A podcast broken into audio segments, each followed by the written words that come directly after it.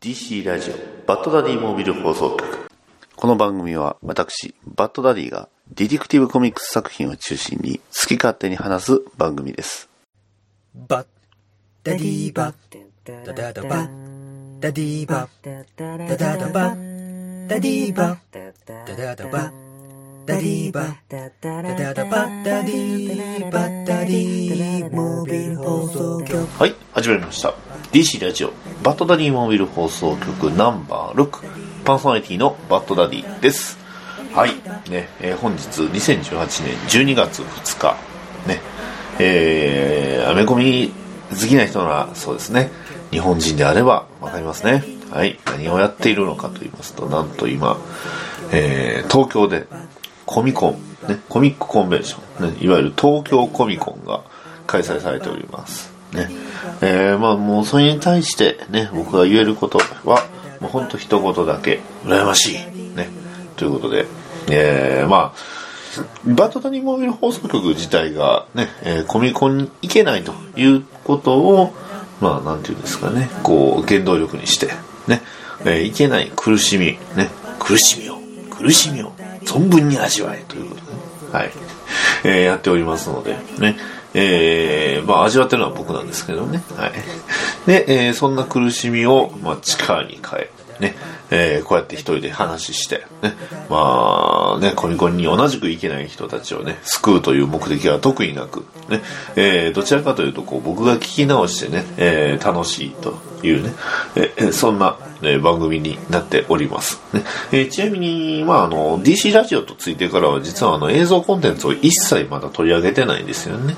もう今回も、あの、まあ、翻訳されてる、えーまあ、現象、まあ、あの、コミックの方を、えーご紹介させていただいておりますのでね。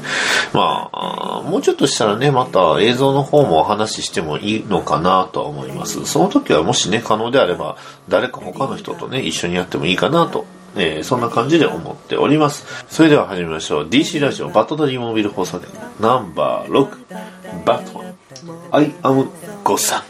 じゃん前方12時方向、新製品プラも発見。指示を行う。今さら何をためらおうか。確保。右3時方向、噂の工具発見。これぞまさに転入。確保。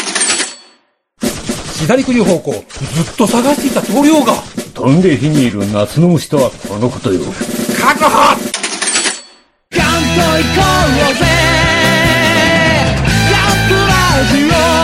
年金足ります？まだじゃ。エージェント24の報告書。いやーみんなお待たせしたな。エージェント24だ。そうだ。今日紹介するのは、まずアクアマンが、えー向こうの国では、アメリカではもう、もう公開直前だ。あと20日だそうだぞ。そうだ。もう20日寝れば、アクアマンだ。ああまあ、とあるトマトでも評価がいいということで、なあ、えー DC 版マーベル映画とか言われてるらしいぞ。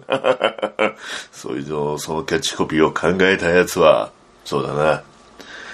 サンクチュアリに行った方がいいんじゃないか。な何か嫌なことでもあったんじゃないか。なおそらく DC ラジオに親が、な、上治療されたとかそんな感じなんじゃないか。そうだ。あんまりはっきりとは言えないかな。ああ、そうだ。うん、えー、大体アクアマン一色なんだが、えーまあ、いつも見ているニュースサイトにな、こんな記事があった。そうだ。いや、違う。これは報告書だ。そうだ。俺が調査した結果、とんでもないことを発見したぞ。調査。バットマンギフトガイド2018 Best Gifts for Batman Foundations ファネティクスだな。ファネティクス。ああ、そうだ、そうだ。な、バットマンファンに送る、な、ギフトガイドだ。な、一体一番素晴らしいギフトは何なのかという、そういう記事をな、見つけたんだ。じゃあそれを今回は紹介していくぞ。まず一つ、シングル移住コミックス。ね。えー、あれだな、今回はこれあの、いわゆるクリスマスに向けての、ねあの、お子さんへのまあ、プレゼント、一体何がいいのかということで、一番初めに出たのは、えシングル移住コミックスということで、つまりコミックス、移住ってことは一冊、一話分だ。一冊だ。そうだ、一話分だ。安い。ちょっとこれは、これはどうなんだろうな。えー、だいたい、えー、3ドル、2.99ドルって書いてあるぞ。ああ、少佐。えー次は、えーレゴセッツ。な。えー、まあ大体6ドルから30ドルぐらいと、まあ、ピンキリだ。もうちょっと、わかりやすく言うと600円から、もう600円じゃないな、700円ぐらいか。700円ぐらいから3000、4000円ぐらい。まあ下手こくと、1万円、2万円のものもザラにあるから気をつけろよ。なあ、少佐。ああ、でかいもんは気をつけろ。ああ、俺だって、俺だって、そりゃレゴ集めたりとかしたいよ。な、そんなスペースも金もない。えー続きまして、えーバックルダウン、えーアセス、え、アクセサリーズ、for dogs と。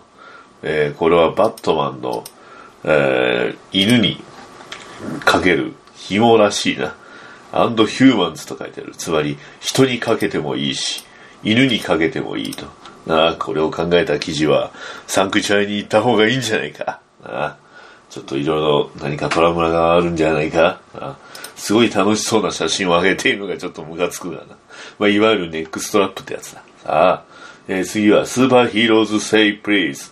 なんだこれは、 Say Please というのは何なんだろうな？これは、何なんだろうな？ああおそらくこれは子供向けの本だな。えー10、11ドル。まあ、つまり、あ1000円から1200円、それぐらいだ。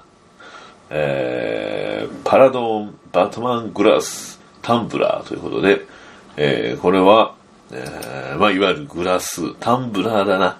えープラスチック製のタンブラーだな。あ確かにこれももらえば嬉しいが、お子様がこれをもらって喜ぶかどうかは話が別だ。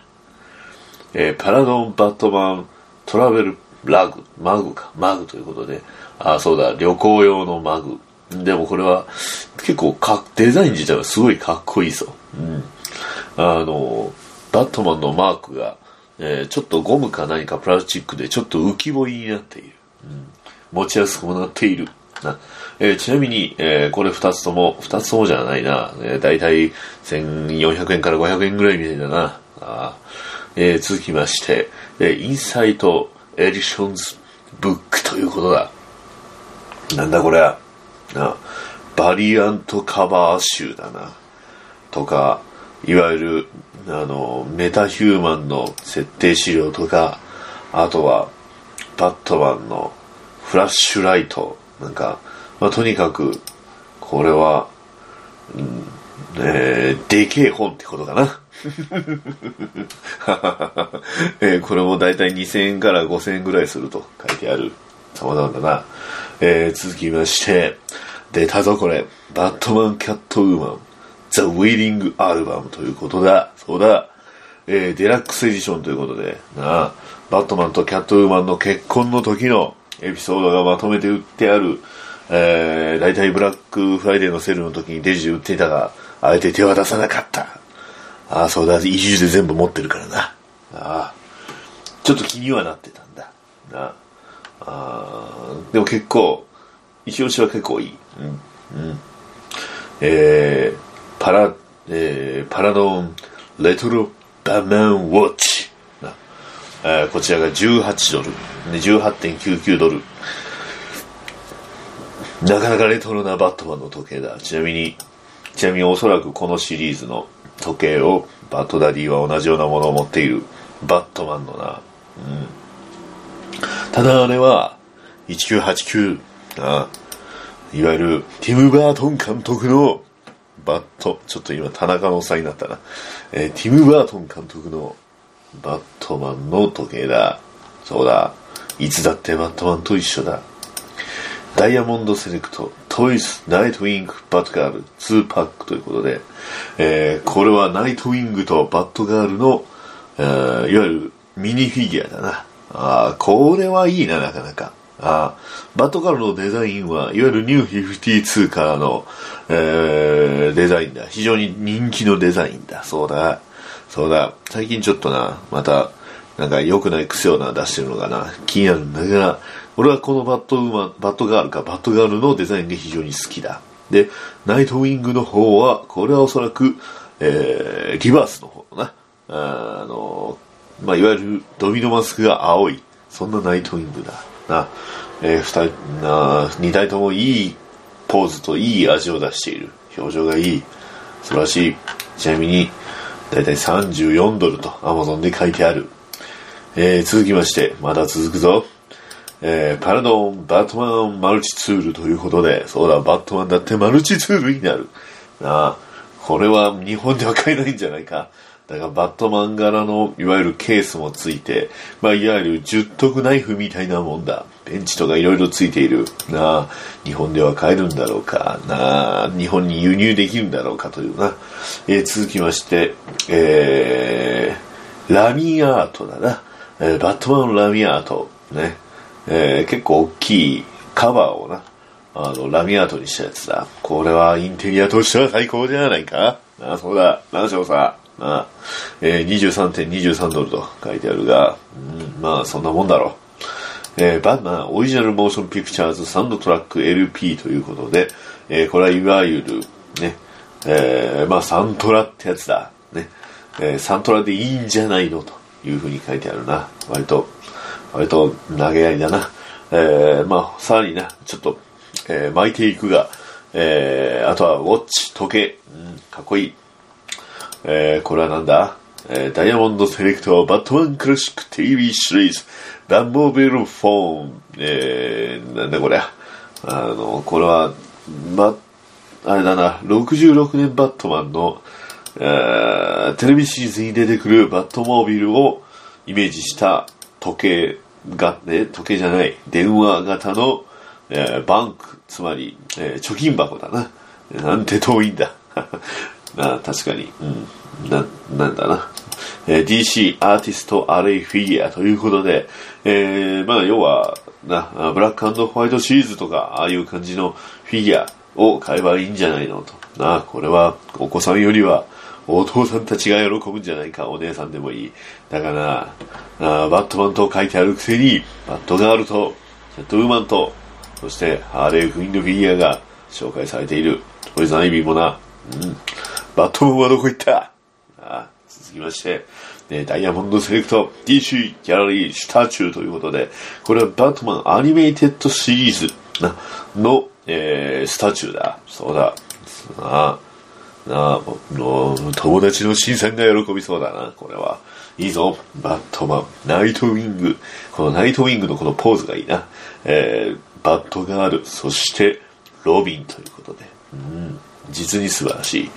えー、 Diamond Select Toys、 Batman Who Laughs Gallery PVC ということで、えー、 Batman Who Laughs のフィギュアだな。 Batman Who Laughs のことについては、まあ、番組でもな、しっかりと紹介していくから、また、待たせるぜ。おそらくな。あえー、 Batman The Animated Series、 Gotham City Under Siege ボードゲームということで、そうだ、バットマンのボードゲームだ。すげえぞ、これは。えー、な、なぜかビルの建物が9つと、バットマンのフィギュアとロビンのフィギュアと、あとはたくさんのカードがついている。これはすごい。誰かと遊びたい。遊ぶ相手がいない。小エジさんは遠い。非常に困っている。えー、続きまして、えー、DC コレクタブル、えー、バットマン G アニメテッドシリーズジョーカーエクスプレセッション、プレセッションパックということで、えー、バットマン G アニメテッドシリーズのジョーカーのフィギュアだな。だが、うん、結構高い。えー、まあさ、他にもな、えー、ジョーカーの statue やら、えー、バットマンのスマートウォッチというものも存在するらしい。気になる。そして、そうだ、バットマン G アニメイテッドシリーズのブルーレイボックスだ。ああ、そうだ。だいたい100ドル。まあ、だいたい1万円以上する。そう。すごいな。あとは6分の1の、えー、なんだこれ。えー、まあ、バットマンのフィギュアとか、でけえな。あとはバットマンベタルのスタチュー。うん、子供向けじゃない。えーサイドショーのコレクタブルフィギュア、高い2万円以上する。えーあとは、どんどん値段値段が上がっていくぞ。えーえーと、ダークナイトじゃないな。これはバットマンビギン、オリジ、えーバットマンビギンズだな。バットマンビギンズの、えーバットマンのフィギュア。あホットトイってやつだ。そうだ。確かにホットトイは熱い。だが、えー最後これはなんと、485ドルだ。そうだ。もう値段を言うのもやってられるな。えーそんな感じだ。正直子供にプレゼントするものは何か決まっただろうか。えーこれを聞いてもおそらく混乱するだけだろう。そうだ。そうだ。俺はな、ぬいぐるみとかそういうのを期待していたんだ。そうだ。ちなみにぬいぐるみといえばだ。そうだ。他に、えー日本でも割と買えるところはある。な。あのーバッドダディが住んでいる地域の、な、まあもうちょっとだいぶ北なんだが、そこに行けば、なんと、なんと、アメリカンコミックス関係のフィギュアが、フィギュアや、フィギュアはあんまりなかったな。あグッズがいっぱい売ってある店がある。そうだ。コミックは売ってない。そうだ。そこにな、行けばな、おそらく、うん人形とか、ぬいぐるみとか、あるんじゃないか。ああ、そういったところを探して、な、子供の頃からバットマンを、バットマン漬けにしていけばいいんじゃないか。そういう感じだ。今日のニュースコーナーは長かったろう。本編はそこそこ短いと思うぞ。じゃあな、次回は待たせるぜ。バットダディモービル放送局、マンホールミスターミラクルのお便りコーナー。いやみんな、待たせたね。え、エージェント24をパクるなんて？はは。面白いことを言うね。この、ピーやろうね。はは。俺の名前はミスターミラクル。脱出王と言われている。このコーナーでは、いわゆるお便りを紹介したり、え、お知らせじゃなかったんだって？うん。そういう責任からも俺は逃げることができる。なんだって、世界で一番の脱出王だからな。さて、それじゃあ早速、答えは得た。ドクターフェイトだ。このコーナーをクビになってしまい暇だったから遊びに来たぞ。そうか。まあ、そういうこともあるんじゃないか。なぜ動じないまあいい。久しぶりにお前のような人間のできた。人間じゃなかったの、そういえば。では、えー今回はお知らせということで何を知らせるのだ？だ、エージェント24の方は、なんかいろいろ話してたが、な、あの、おもちゃの話をしていたが、えーミスターミラクル、お前は何を話をするのだ？そうだな。その前に、ちょっと一人呼びたい奴がいるんだ。おい、入ってきてくれ。皆の者、待たせたな。お前は誰だ？我が名は、ダークサイドだ。ひれ伏せ。歪小なるものよ。なんだか声が、ちょっと指パッチンしたら、なんか、どうにかなる人にすごく似てるような気がするが、気のせいだろうか。そんなことはない。そもそもミスターミラクルが主役というこのコーナーは、どちらかといえば、この私、ダークサイドを出すためと、そういう噂もある。どうだ？聞こえるか？わかるか？なんだ、なんだ聞こえるかって。とにかく、えー今日紹介するのは、なんだ？ミスターミラクル。さっさと答えろ、スコット。ああ、そうだな。答えよう。今日お知らせする内容は、バットマンの現在だ。ほう、そういう、それはどういうことだ？バットマンの現在とは、つまり、というのもこんなお便りじゃなくて、こんな意見をいただいている。いただいたのは、親、ネタアートラジオ、今、親って言わなかったか。ネタアートラジオのゴエジさんからいただきました。どうもありがとう。えー、今の、彼は今、コミコンには来ていない。お便りではないのではないか。まあいい、えー、こんなお便りだ。今回のタイタン寿司のカバーがちょっとあれな感じなんですけど、最近の元タイタンズはふと不幸が多いとは思っていたけど、こうやって見せられると。ところで、ディックって今どうなってるんですか？バットマン氏の後のことが全くわかりません。教えて、バットダディ先生。と、いただきました。ゴイズさんどうもありがとう。ゴイジさんどうもありがとう。ふん。感謝してやる。えー、タイタン寿司の表紙というと、これは写真だな。ああ、そうだ。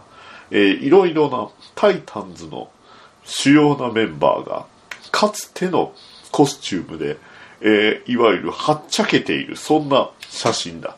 なただ、その写真の中に何人かに赤い×が書かれている。これはどういうことなのだそれを説明してほしいということだ。わかったか？そういうことだ。じゃあ、まず一つずつ。えー写真の中に×がついている人物は3名だ。ロビンと、キッドフラッシュと、そして、レッドアロー、アーセナルだな。うん、つまり、ロイ・ハーパーだ。どういうことかというと、つまりこの3人は、今現在、ぶっちゃけ死んだ。ほう、ほう、ほう、ほう、なるほど。我が、転移装ビームを受けて、どっかに飛んだわけではないのだな。それはバットマンのことだな。違うんだ。死んだというのは一体何があった？一人一人説明する。というか二人は、あの、ほぼ同時なんだがな。いわゆる、今、クライシス系イベント、ヒーロインクライシスというイベントがあるんだが、そのイベントで、えーいわゆる、キッドフラッシュ、な、ボリーウエストと、まあ、その時今は、えーザ・フラッシュと名乗ってるんだが、うん、バリアレンと一緒だな。えーウォリー・ウエストと、えーレッド・アローこと、アーセナルこと、ロイ・ハーパーは、二人とも死んだ。あ、あっさり言うんだな。えーそれはどういう死んだんだ。どういうことかはわからない。それにまだ生きているという可能性もある。だが、メインの、完全に離れてしまっているというか、キャラクターとして動いてない以上は、動いてない以上は、今なんか変な名前方をした。ああ、ニューゴッツの名前だ。ニューニューゴッツ名前だ。言えてない。ニューゴッツ名前だ。気にするな。えー、まあとにかく、まあこの二人はつまり、今、ドロップアウトしたということだ。なるほど、そういうことか。では、気になる、ロビン、な、えーディック・グレイソン、彼は一体何があった？えー詳しくはナイトウィング氏、リバースのナイトウィング氏の、えー、えーと、移住でいうところの、まあ50話だな。50話。えー、あとはまあバットマン氏。ね。バットマン氏のあれというのは、つまり、彼は、バットマンを、まあ社会、あの、復帰させよう、まあ復活というかね、えー気分が落ち込んでいたので、それを復活させようと、なんと、えー彼を元気づけていた。だがしかし、えー彼を、えーケージビーストという男の銃弾が彼の頭を、まあ、撃つんだ。ヘッドショットだな。つまり、ケージビーストがロビンというかディック・グレイソンを撃つんだ。そして、ディック・グレイソンは頭が半分吹っ飛んだ。えーまあ、吹っ飛んだというか、まあ、銃弾が当たっただけなんだがな。はい。そして、えーまあ、時は、ねえー今のブルードヘイブンに戻るわけなんだが、えーナイトウィングことディック・グレイソンは、まあ、脳に非常に深刻なダメージを受けてしまった。その結果どうなってしまったかというと、えー、髭が生えて、武将髭が生えて、えー髪の毛が坊主になった。ミスター・ミラクルよ。どういうことだ？つまりデザインが変わってしまったということか。まあそういうことだ。な、髭もなく、流れるような黒髪だったディック・グレイソン、ナイトウィングは、に、髭が生え、えー、まあ髭って言っても、まああの、ちょっと青髭ぐらいのレベルなんだがな。青髭が、まあ、ひ反り残しみたいなレベルだ。そして、えー髪の毛がすべて剃られ、坊主になった。そして彼は名前をディックからリックに変えた。お前の言っていることはよくわからん。D、つまり DICK が RICK になったということか。わかりやすい、わかりやすい解説の、そういうことだ。そして彼はブルードヘイブンで、また再び新たな生活を送るようになった。それはタクシーの運転手だ。はあ。つまり、彼はクレイムファイターとしての自分を捨て去ってしまったんだ。だからこそ、こういうふうに罰がついている。そう。彼を復活させようと、バーバラ・ゴードンや、バーバラ・ゴードンぐらいか、バーバラ・ゴードンがいろいろ頑張って彼に接触したんだが、だが、それも無駄だった。ああ、そうだ。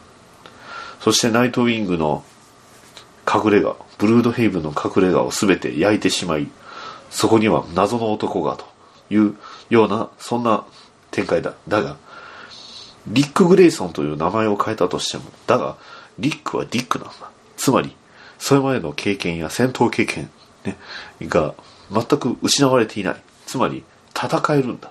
それも無、ほぼほぼ、無意識。そんな彼が今、一体どんな敵と戦うのか。そして、ナイトウィングの衣装を全て盗んだ男は一体何、誰なのか。ナイトウィングは今、そんな状況だ。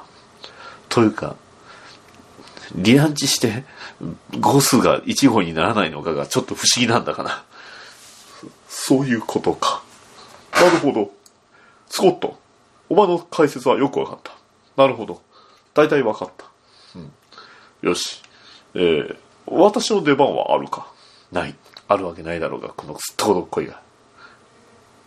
おは、すダークサイドイズ。なるほど。わかった。まあいい。では、えー、ゴイジさん、そんな感じでよろしかったでしょうか？ディックの今、ディックは、えーまとめると、えー銃弾を頭に受け、ディックからリックになった。ただその理由についてはよくわからない。まあ、ね、リックっていうのは、まあ、まあ、隠語としてな、使われることもあるから、もしかしたらそういうのも意識したのかもしれんが、ただ、まあ彼はディック・グレイソンだ。それは変わらぬ。一体これから一体どうなってしまうのかというのが今後非常に興味深いところではあるな。うん、ドクター・フェイトよ。なんだ？お前は一体何しに出てきたんだ？お前がここを解説するんじゃなかったのか？それを言われてしまえばどうしようもないんだが、とにかく、そうか。そ、そうなのかもしれんな。だが、まあ、まあ、一緒にやっていこう。仲良く。そういうことだ。それでは、待て、お前が死ぬな。それでは、以上だ。さらばだ。はい。というわけで、アイアムゴッサム。ねえーいわゆるバットマンリバース。まあ、DC ユニバースリバースの、えーまあ、イベントというね、ものがありまして、えーまあ、そこから、まあ、新たに、えーライターとアーティストを変えて、初めから、まあ、ゴースはね、初めからやると。ね、そういう、うまあ、イベントといいますか、流れで、えーそのうちのバットマン。ね、えライターはトム・キング。ねえーこの頃のトム・キングというとどうなんでしょうね。あの、マーベルの方で、えービジョン。ね、えー まあ僕ビジョンも読んだんですけど、まあなかなかすごいなっていう話でしたけど、あの、ビジョン。で、えーえーまああと、えーアーティスト。で、まあ、メインとしては、えー、とミミケル・ハニー、ね、あのグレイソンで、えー組んでたコンビが、まあ、そのままバットマン誌に来たと。そういう印象ではありました、ね。えーまあ、バットマン特にはこのバットマン誌のにおいてトム・キングの、まあ、メインというかね、えーそのトム・キングがまあ、どういう風なね、バットマンを描くかっていうところが、すごい、えーの注目されてたんですけど、まあ、蓋を開けてみれば、本当に、バットマンっていうものそのものに、まあ、いろんな視点、ね、その世界観としての視点もあり、まあ、ある意味でメタな視点であったり、えー、まあ、それこそ僕ら、ね、あの、読者の視点とか、いろんな部分から切り込んで、バットマンっていうものを形作ってる、そういった、えー、まあ、手法で、えー、基本的には進んでおります。ね。ですので、このアイアムゴッサムは、まあ、まあえー、タイトル通り私はゴッサムということで、ゴッサムシティ、ねえー、一体アイアムゴッサムっていうのは誰のことなのかという、そういう話ですね。で、特にこのね、えー、今回まあ紹介させていただきますのは、ちょっと全部はね、紹介はするかなって、まあ一回ね、紹介はしましたけど、えー、今回するかどうかはわかんないんですけど、えー、まあと、このバットマンリバースの、えー、一番初めのね、えー、話、うん、まあ、えー、バットマンリバースというね、タイトルの話が一つだけありまして、これが非常に良かった。ね、そしてその、えー、その後のそのバットマンリバースのうちのバットマン第1話、ね、ナンバー1話、これもね、非常に素晴らしい作品だったので、まあ、この2つを今回は紹介していこうかなと思っております。ね、えー、バットマンリバース、まあ、いわゆるそのバットマンのその単体で、えー、リバースが始まって単体の1話、ね、まあ、言ってしまえば、えー、トム・キングとミケル・ハニーによる、えーね、もしもしバットマンっていうのは僕らはこういうバットマンですよという1話なんですけど、えーまあ、これをね、割と読むと、うん、あの、バットマンリバースについて、えー、まあ、これが、あの、ある意味メインだね、えー、これが、まあ、全部なのかなっていう部分もある程度ある、そんな話ですね。えー、出てきますのは、まあ、えー、アルフレッド、そして、えー、えー、リューク・トーマス。ね、えー、リューク・トーマス、まあメタルでもね、出てきましたけど、えー、彼がそのバットマンのね、えー、正式にバットマンの家に来ることになったという、えー、そういう、えー、ところから始まっていきます。ね、えー、そしてバットマンはね、とあるヴィランと戦ってます。ね、それはいわゆるカレンダーマンというヴィランです。ね、えー、まあ、そのカレンカレンダーマンというのは、ね、えー、まあ、次々に強くなっていくんですよね。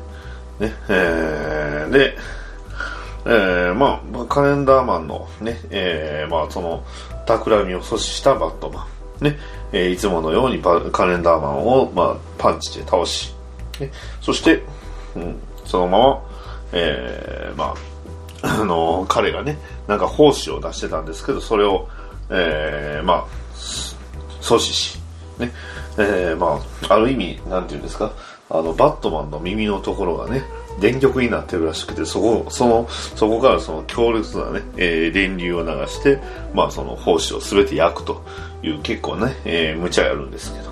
で、えー、一方、その、えー、次の日はね、えー、まあブルース・ウェインは、まあブルース・ウェインとして、えー、まあフォックスさんとね、えー、ルシ、えー、ルシアス・フォックスかな、えー、まあその打ち合わせはしてるんですけど、まあなんとヘリポートの上に片腕でね、えー、まあそこに捕まってトレーニングをしてると、ね、えー、いうような、そんな、トレーニングをしながら、うん、まあ、あのー、まあブルース・ウェインが、まあこれから復活したと。ね、え、いう、まあ、それまであの、ブルース・ウェインが結局記憶なくしてたんですよね。えー、それこそその、話としては、ねえー、スコット・スナイダーのね、えー、まあ、バットマンで、えー、それで、まあ、失ってたね、記憶を失ってた。そこからまあ復活して、まあまさにバットマンがリバースしたというところではあるんですが、えー、まあ、ね、えー、こんなセリフがあるんですけどね、えー、ルシアス、これで何度目になる。財産を失った私を君が助ける何度目だ。ね、えー、いうわけで、ね、それに対して、えー、フォックスさん数えきれませんなと。これからもあるだろうなって。まるでカレンダーだ。季節は巡り、また同じ日が訪れると。これが、まあ、この、まあ、バットマンリバースの、まあ、割とメインの話なのかなと思います。ね。うん、ね、お父様に事業に本腰を入れるよう、えお願いしたことがありますと。これトーマス・ウェインさんのことですね。トーマス・ウェインは、えー、お医者さんなんですけどね。え、医者の仕事は正気じゃ続けられない。どれだけ頑張ったって患者は抗われる。キリがないと。ね。えー、いうことです。ただ、ね、えー、そう、ね、そのトーマスは、えー、ホックスさんに言うたそうです。え、操作はルシアス。私は正気じゃない。だから患者には必要なんだ。きっと回復する。そんな愚かな信念を持った人間が。だったらそうなるしかないだろうと。まあ、まさにバットマンのことですよね。うん、ここでね、あのー、まあ、なんか棒みたいなので、えー、捕まってるんですけど、そのブルースが、その、顔がね、目だけブルースの目とあの頭の半分だけ見えて、口だけ見えてないっていうところで、こう、ブルースの時は、まあ、割とバットマンとは全く違う部分を隠してるという感じなんですよね。で、えー、カレンダーマン、ね、えー、冬に死に脱皮して若い、えー、盛りに、えー、の男として生まれ変わるというね、えー、そんな恐ろしいヴィランだったんですね、カレンダーマンって。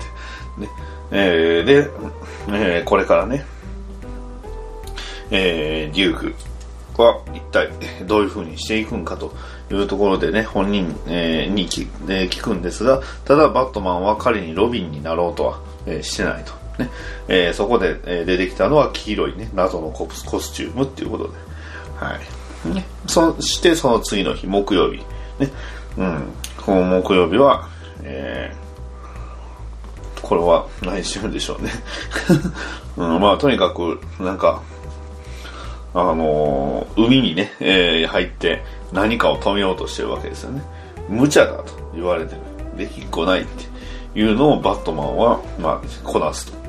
ね、そして金曜日の春には、えー、カレンダーマンは、えー、老衰して死に、そこからね、若い、えー、男が出てくると。ね、そして、え、一方、バットマン。まあ、ブルース・ウェインは気を蹴ってるんですよね。これ気を蹴るってこれどういうことかっていうと、バットマンイヤーワンなんです。ね、バットマンイヤーワンはこのね、あの、ウィンキにある気を蹴って、え、トレーニングしてたんですけど、まあ、まさにそれをね、リュークと一緒にして、ね、え、まあ、こ、どんどん強くなるカレンダーマンに対して、俺たちはどうすればいいと。ね。で、ブルースは言います。簡単だ。私たちも強くなればいいと。ね。えー、敵に合わせて自分もどんどん強くなっていくと。ね。えー、そして最後、ね。えー、なんか、これは何の実なんでしょうね。なんか熟したなんかの実をアルフレッドがね、えー、もぎ取ってそれを、えー、まあ、穴に落としてその穴の行った先には、えー、バットケーブがあるっていうこれは何をね示してるのかなとは思うんですけど。うん。そうなんですよね。はい。まあそんな、えー、バットマンリバース。ね、えー、まあまさにねバットマンの全てが周りと、トム・キングのにとってのバットマンの全てが書いてるんじゃないかな。ね、自殺的な行為をし、ね、えー、まあ、いくら倒しても倒しても復活して、ね、えー、なかなか、まあ、どうにもならないヴィランたちを、まあ、正気じゃないと、ね、えー、戦うには。でも、え、誰かがやらなくちゃいけない。ね、え、きっと、いつか回復するっていうね、そんな愚かな信念を持ったバットマン。ね、え、は、それはね、そんなヴィランたちが強くなれば、バットマンだって強くなると。まあ、逆説的に言えば、ヴィランが弱くなってしまえば、バットマンもいなくなってしまうんでしょうかね、というところもあるんですが、まあ、ただ最後のね、えー、このシーンは確かに謎は謎ですけど、すごい幻想的なシーンなんですけどね。はい。で、まあ、そんなところで、えー、ゴッサムの目覚めということで、えー、ここでね、始まるバットマンリバースのね、ナンバー1号。ね、このまま続け話していくんですが、えー、まあそんな、えー、まあ日常を繰り返してたんですが、えー、ゴッサム、ね、えー、まあ飛行機が、旅客機が、えー、まあゴッサムにやってくると。ね、えー、で、えー、そんな風にね、え、飛行機がやってくるんですが、えー、まあ、旅客機がやってくるんですが、まあ、そこにも当然バットシムドンがや、えー、まあ、ともり、ね、えー、ジム・ゴードンがバットマンに相談してると。ね。で、えー、そんな話をしてると、まあ、えー、地対空ミサイルをね、えー、コブラ教団の、うん、なんか連中が、っていうね、敵がなんか、あのー、まあ、それをね、えー、まあ、奪っていったと。そして、どうやら、あのー、ゴッサムに持ち込んだと。そしてその、えー、ゴッサムに持ち込んだミサイルは、なんとね、えー、上空に飛んでいる旅客機に当たったと。ねえー、そして、えー、バットマンは姿を消し、えーまあ、とにかく、えー、飛行機を、ねえー、救わなければならない。人的被害がととてつもない、えー、ひ、紐になってしまうと。ね。えー、で、ジャスティスリーグに連絡を流しても、まあ連絡は当然つかない。ね。えー、で、うん、うん、あのー、まあ、デューク・トーマスのサポートを得ながら、えー、まあ、バットマンはね、えー、ロビンソン橋で、ね、えー、バットモービルを借り、まあ、そこから、まあ、バットマンはね、戦闘機、まあ、飛行機に向かって、旅客機に向かって、えー、バットモービルジャンプするんですよね。うん、ね、えー、で、ゴードンの声も聞こえてるんですが、えー、まあとにかく、うん、あと3分しかないと。ね。えー、それに対して、えー、バットマンは飛行機をね、えー、水域まで押すと言うてるんでね。うん、で、えー、バットマンは旅客機の上に乗り、ね、えー、乗るんですけど、えー、その旅客機のお客さんはね、ゴッサムに殺されちまうと。ね、他の街ならスーパーマンでもランタンでも飛んできて運んでくれる奴がいる。でもここはゴッサムだ。ね、運べる奴なんていないと。ね、えー、ヒーローに格差なんてあっていいのかよと。いうふうにね、えー、言うわけなんですが、まあそれを聞いてか聞かずか、バットマンはね、えー、とにかく己のできる最善、ね、えー、自分の持ってきた、えー、まあ謎のロケットブースターみたいなのを、えー、飛行機に取り付けて、ね、えー、そして、まあとにかく、まずは、ケインプラザと、フィンガータワー、ね、えー、ビル・フィンガータワーと、ボブ・ケインタワーですね。はい。えー、その2つのタワーの間を、えー、バットマンは、あの、旅客機のジェット機をうまく操作して、えー、素手素手まで、ね、えー、まあ、飛行させて、なんとかビルに当たらないようにして、ね、えー、まあ、うん、あとはもうね、えー、着着水するだけ、ね、えー、まあ、時は近いぞ、バットマンということで、謎の人物が、まあ、バットマンのね、えー、姿を見るんですが、ただ、今この計算通りの角度で、えー、湾に、ね、えー、まあ、旅客機が飛び込めば、乗客は助かると。ね。ただ、高価格を維持するためには、着水するまでその場に留まらなければならない。ね、えー、飛行機の、ね、旅客機の外で、えー、不時着の衝撃を直接浴びるということで、バットマンはこれじゃ生きていけてね、えー、生き残ることはできない。ねえー、そんな、えー、死を覚悟したバットマン、なんとね、えー、まあ今までのね、アイアム、えー、エピローグとかね、いろんな作品、ね、えー、バットマンはもうまさに神様なんじゃないかと、ね、いうような、えー、展開ではあったんですが、えー、ここでバットマンは死を覚悟する。ね、皆宛ての手紙が用意してある。万が一私が、とにかく、ゴヤの絵の裏にある金庫だ。暗証番号は1048、君が配ってくれと。ね、えー、で、えー、それぞれの、ね、あの、まあ、皆っていうのは、まあ、ロビンたちもそうですし、自分の親しい人に実はもう常にずっと手手紙を書いてたと。ね。トーマスに残念だと伝えてほしい。ね。彼が訓練を続けたいと思ってくれるなら、ディック・グレイソンこそ教師に適任だろうと。ね。えー、いうわけです。ね、えー、そのように進めるようにしましょうと。ね。えー、アルフレッドと。じゃあ、アルフレッドを答えます。ね。えー、なんでございましょうと。二人は母さんと父父さんと母さんは誇ってくれると思うか？いい死に様だろうかと。ね、そこで、ね、アルフレッドは、はい、ブルース様、誇らしくお思いになるでしょうと。きっと私と同じです。ちょっと誇らしく思ってましたと。ね。そう。うん。ここがね、泣けるんですよね。うん。やっぱりバットマンって結局何のために戦ってるかっていうと、まあ、このセリフもそうなんですけどやっぱりその両親を失ったことでその両親が自分のやってることは本当に両親の望んでることだろうか、まあ、望んでないことであろうと思いながらもやってるんですよね。で出川区は望んでいてほしいと、ね、誇って誇りに思ってほしいと。思ってるそんな彼なんです、ね、それに対してアルフレッドはねずっと常々誇りに思っているというふうに、ね、伝えると。で、えー、飛行機が直、ね、着水したんですが、その飛行機が突然浮き上がり、ね、えー、ね、誰がやったのか、そんなね、飛行機を持ち上げるなんてスーパーマンのやったことなんじゃないかと。ね、えー、で、思わずクラークと言うんですが、そこに、ね、バットマンお会いできて光栄です。自己紹介させてください。ね、僕はゴッサム。隣はゴッサムガール。僕らの街を救うために来ました。と、二人のヒーローが現れると。いうことです。ね。はい。まあ、えー、これがね、えー、ゴッサム、アイアムゴッサムの一番初めのね、話だったんです。うんまあ、とにかく、いい話なんですよね。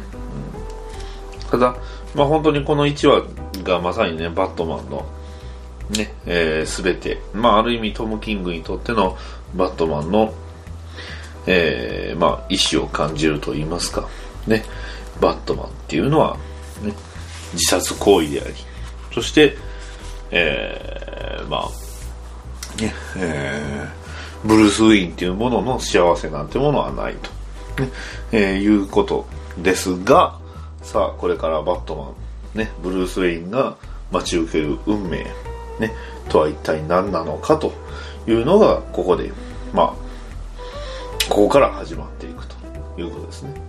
はい。ね。バリアントカバーもいいんですよね。うん、非常にかっこいいバリアントカバーがいっぱいありますね。この特にね、ガブリエレ・デロット先生さんのね、この映画もめちゃくちゃかっこいい。テリーレイチェル・ドットソンの、これもいいですね。まあ、こっちはキャットウーマンメインですけどね。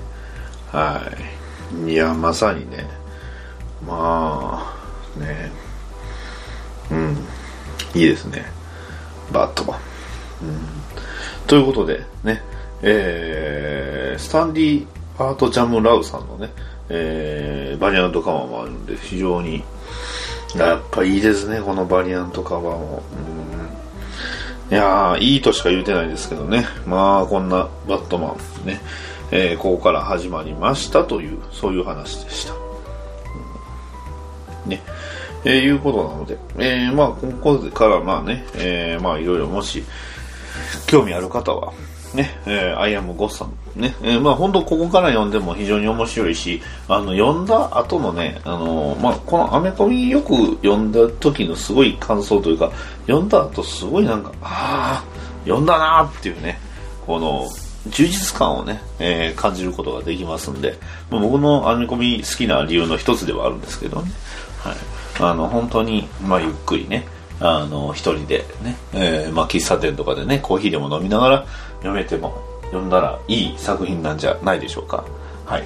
えー、バットマン、アイアムゴッサム、以上です。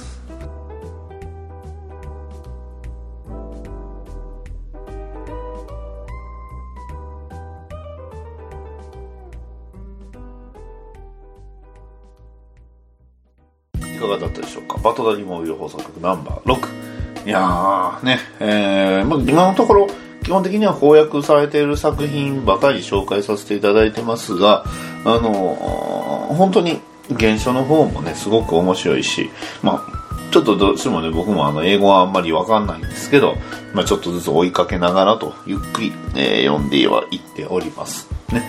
えー、で、えーバトダリーモビル放送局が、えーおそらく、まあ来週か再来週ぐらいかな。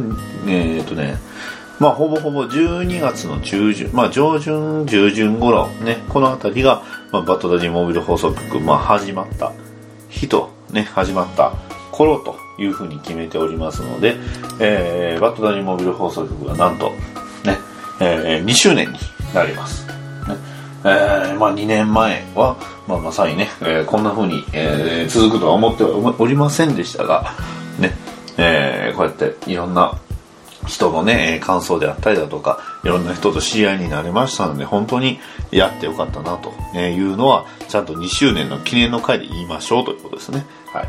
えー、ですので、何か特別やろうとは思わないのですが、一応ね、えーまあ何かもし思いついたら、ね、えーやっていこうかなと思っておりますので、えその際はまたよろしくお願いします。えーそれでは、えー、ば、ね、DC ラジオ、バットダディモビル放送局ナンバー6、以上になります。ご清聴ありがとうございました。